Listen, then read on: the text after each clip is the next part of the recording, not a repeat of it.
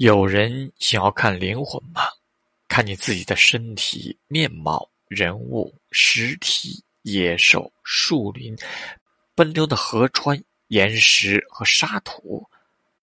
所有的人都在握到了精神的欢乐后，才又将它放开。真实的肉体如何能死亡并给埋葬了呢？你的真实的肉体和任何男人或女人的真实肉体中的每一部分。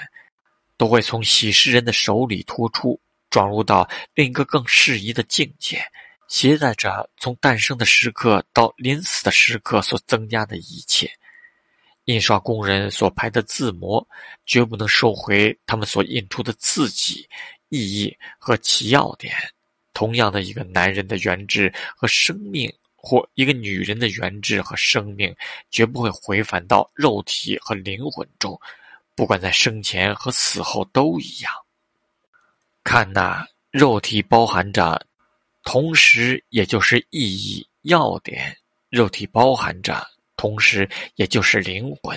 无论你是谁，你的肉体或者肉体的任何一部分，都是多么的壮丽，多么的神圣。